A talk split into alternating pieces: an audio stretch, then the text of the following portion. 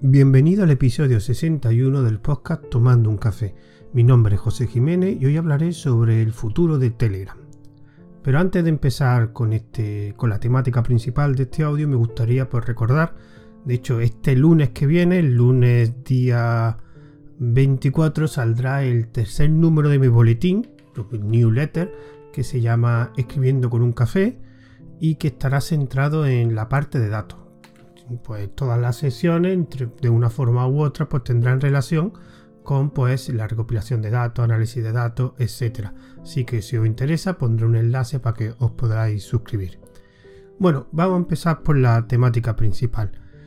Los que los oyentes que lleven ya bastante conmigo sabrán que de vez en cuando me gusta hablar en algún, en algún audio que grabo hablar sobre Telegram, ese sistema de mensajería que yo utilizo bastante y que tengo varios proyectos relacionados con Telegram, como los canales de, un, una aplicación, Aprende Python, un Python al día, o por ejemplo cosas diferentes como el canal donde hago entrevistas a través de un canal de Telegram que se llama Entrevista en diferido.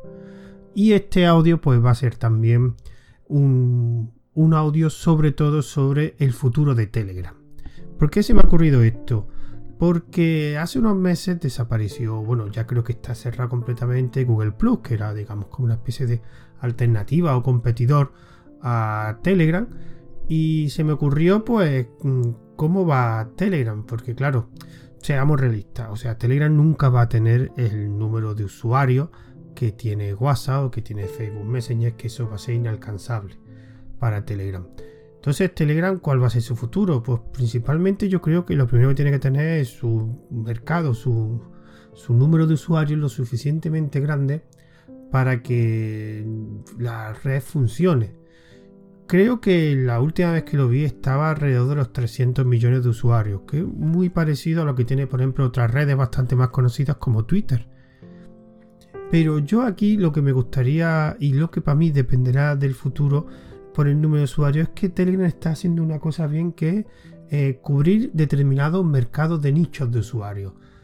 Telegram nunca, hemos dicho antes, Telegram no va a ser un sistema de mensajería como global de comunicación, como tipo WhatsApp o Facebook, nunca lo va a ser, porque digamos que el perfil de usuario de Telegram es bastante más definido que el perfil de usuario de WhatsApp, que es algo genérico, gente que se quiere comunicar entre ellas. Entonces, ¿qué perfiles veo yo o dónde se está enfocando mucho Telegram. En las últimas actualizaciones o las últimas funcionalidades que se han añadido, hay dos principales que destaca o que dicho yo las estoy utilizando, que están enfocadas a una funcionalidad específica de Telegram que son los canales. Yo creo que eso es una buena idea. ¿Por qué? Porque los canales es algo que diferencia a Telegram de, otra, de otras redes, o por ejemplo de su gran competidor WhatsApp. Y estas funcionalidades, que son los comentarios y los grupos de conversación, hacen énfasis en mejorar el uso de los canales.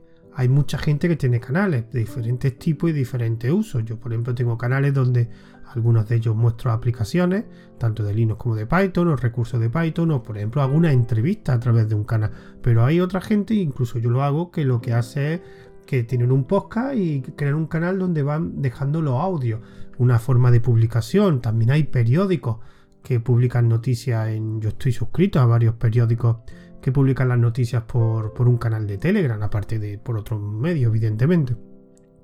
Pero claro, los canales son muy útiles, te permiten dar mucha versatilidad de uso a este sistema de mensajería y sobre todo no utilizarlo solamente para comunicarte con, punto a punto con otra persona, que de hecho un sistema de mensajería es lo que es su función principal, enviar mensajes entre dos personas o varias, los grupos de toda la vida.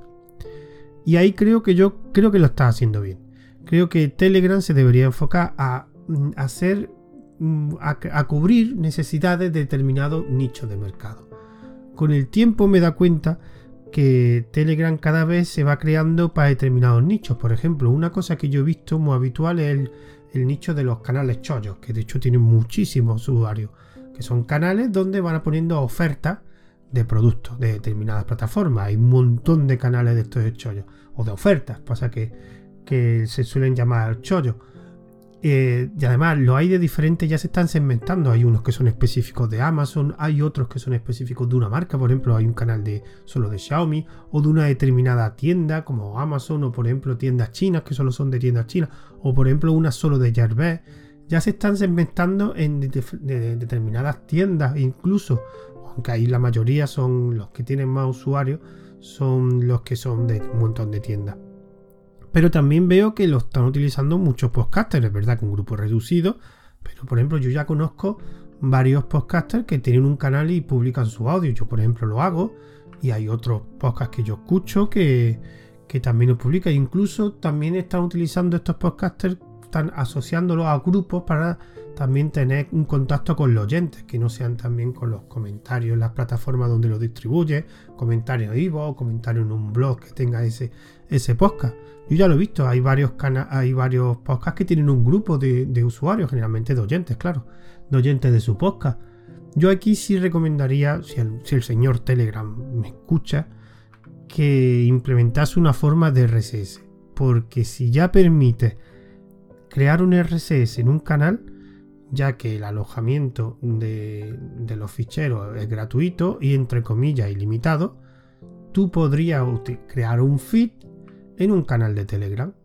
Y eso sería muy bueno. Y ahí sí que muchos, muchos, muchos podcasters empezaría a utilizar de una forma más intensiva eh, Telegram. Porque si ya tienes un feed, ya no tienes que preocuparte de dónde almacenas tus podcasts.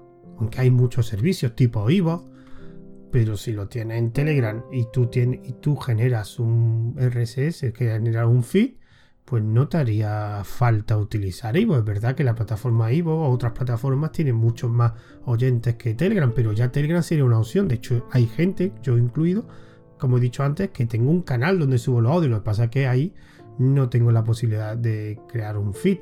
Yo miré hace tiempo algunos servicios externos que te lo podían crear, pero había uno que era de pago y no quería pagar, aunque era bastante barato, porque no sé si cuando genera el feed te genera el feed de los archivos solo de los mensajes.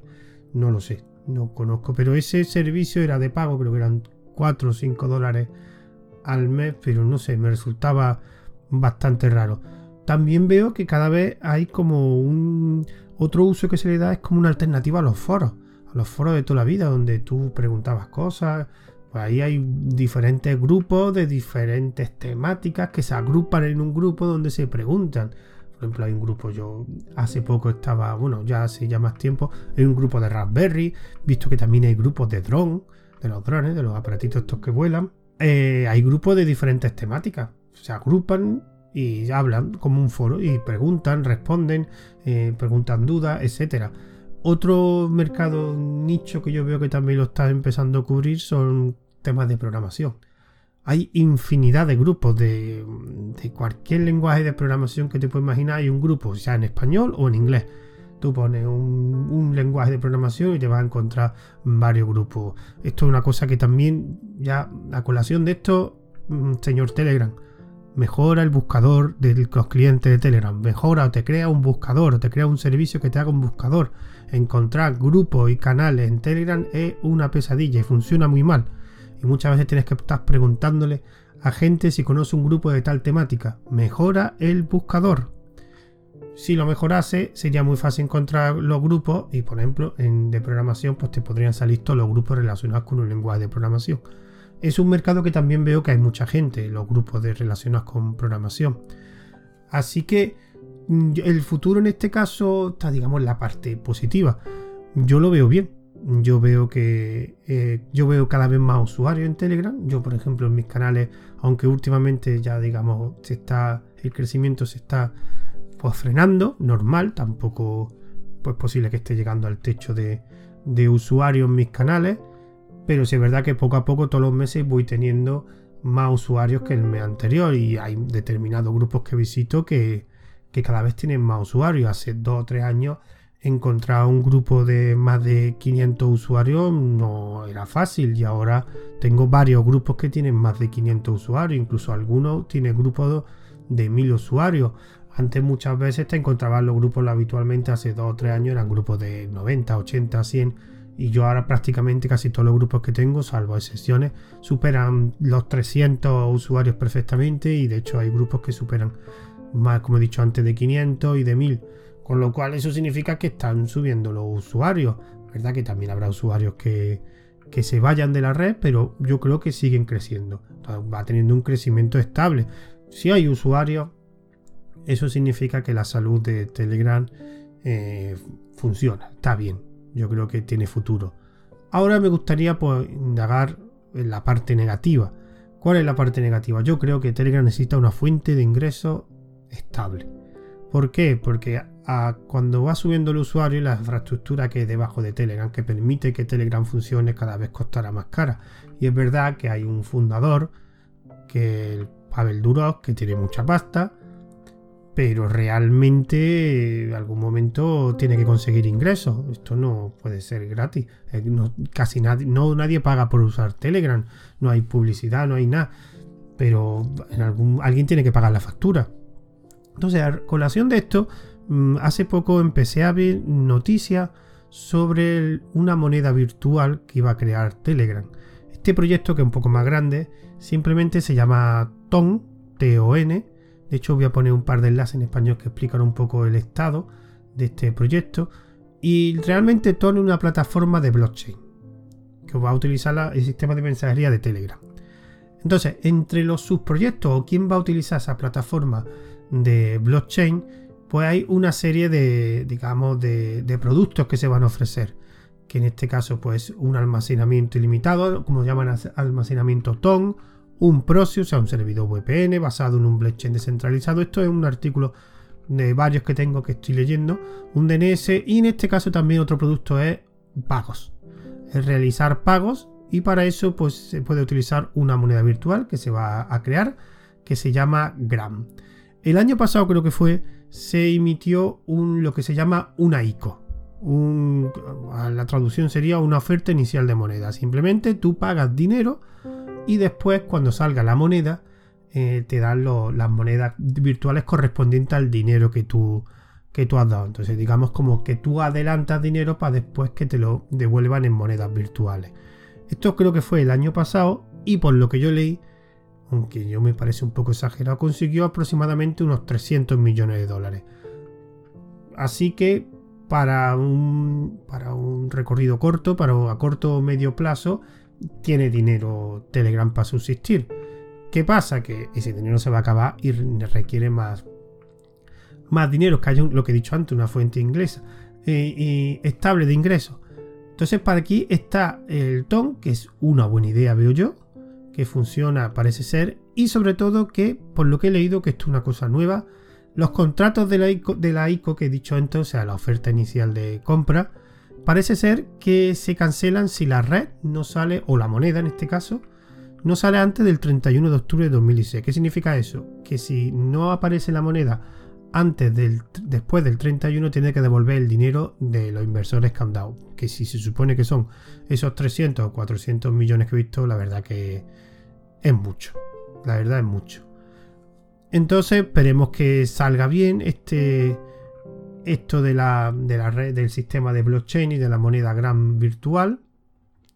Yo no sé qué decir. Yo esto de las monedas virtuales no lo entiendo mucho y así que me provoca desconfianza. Yo creo que también se, eh, Telegram necesitaría tener algún tipo de, de fuente de ingreso extra aunque no sea tan grande como la que puede proporcionar una moneda virtual o su sistema o su sistema de blockchain, su plataforma de blockchain, pero debería tener otro tipo de fuente de ingresos. Yo, por ejemplo, pues como he dicho antes, que los canales de Telegram es una, un uso que lo diferencia de otras alternativas, pues podría, por ejemplo, tener algún tipo de servicio empresarial a gente que utiliza muchos Telegram, muchos, canales de Telegram, pues darle algún servicio extra de pago. Y hay que proporcionarse determinados servicios. Yo, por ejemplo, se me ocurre, y una cosa que me haría mucha falta a mí, que yo de hecho hasta depende del precio lo podría utilizar, es algún tipo de plataforma o servicio de administración. Imaginaros que yo tengo varios canales y lo pudiera todo administrar desde una aplicación y que me proporcionara estadísticas, me podía programar mensajes, ver también toda la información de los mensajes de quién los lee, O sea, determinadas cosas que las puedo saber de por determinados bots, por otros, digamos, programas o servicios externos que lo hago cada uno por su lado, pues tenerlo agrupado en una misma plataforma y una misma interfaz. Y poder gestionar tanto muchos canales y todos esos servicios. Y eso lo podrías poner, poner un pago mensual en función de los servicios que proporcionase. Y incluso depende, a mí me vendría bien, porque yo hay determinadas cosas que lo hago por diferentes bots o diferentes servicios que si lo tuviera todo, agrupado estaría cómodo. Es verdad que yo no gano dinero, prácticamente no gano dinero con mis canales, pero hombre, también me gustaría ser más eficiente y, una plataforma que aglutine todas estas funcionalidades me permitiría pues trabajar de una forma más eficiente.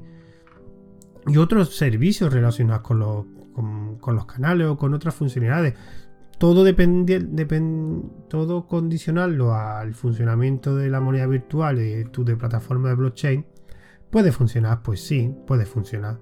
No sé, pero a mí me provoca desconfianza. Es una cosa que realmente no sé, no como tampoco es una cosa que no entiendo mucho tanto el blockchain como la criptomoneda, me provoca algo de desconfianza, pero quién sabe, el futuro puede ser que funcione solamente con esto.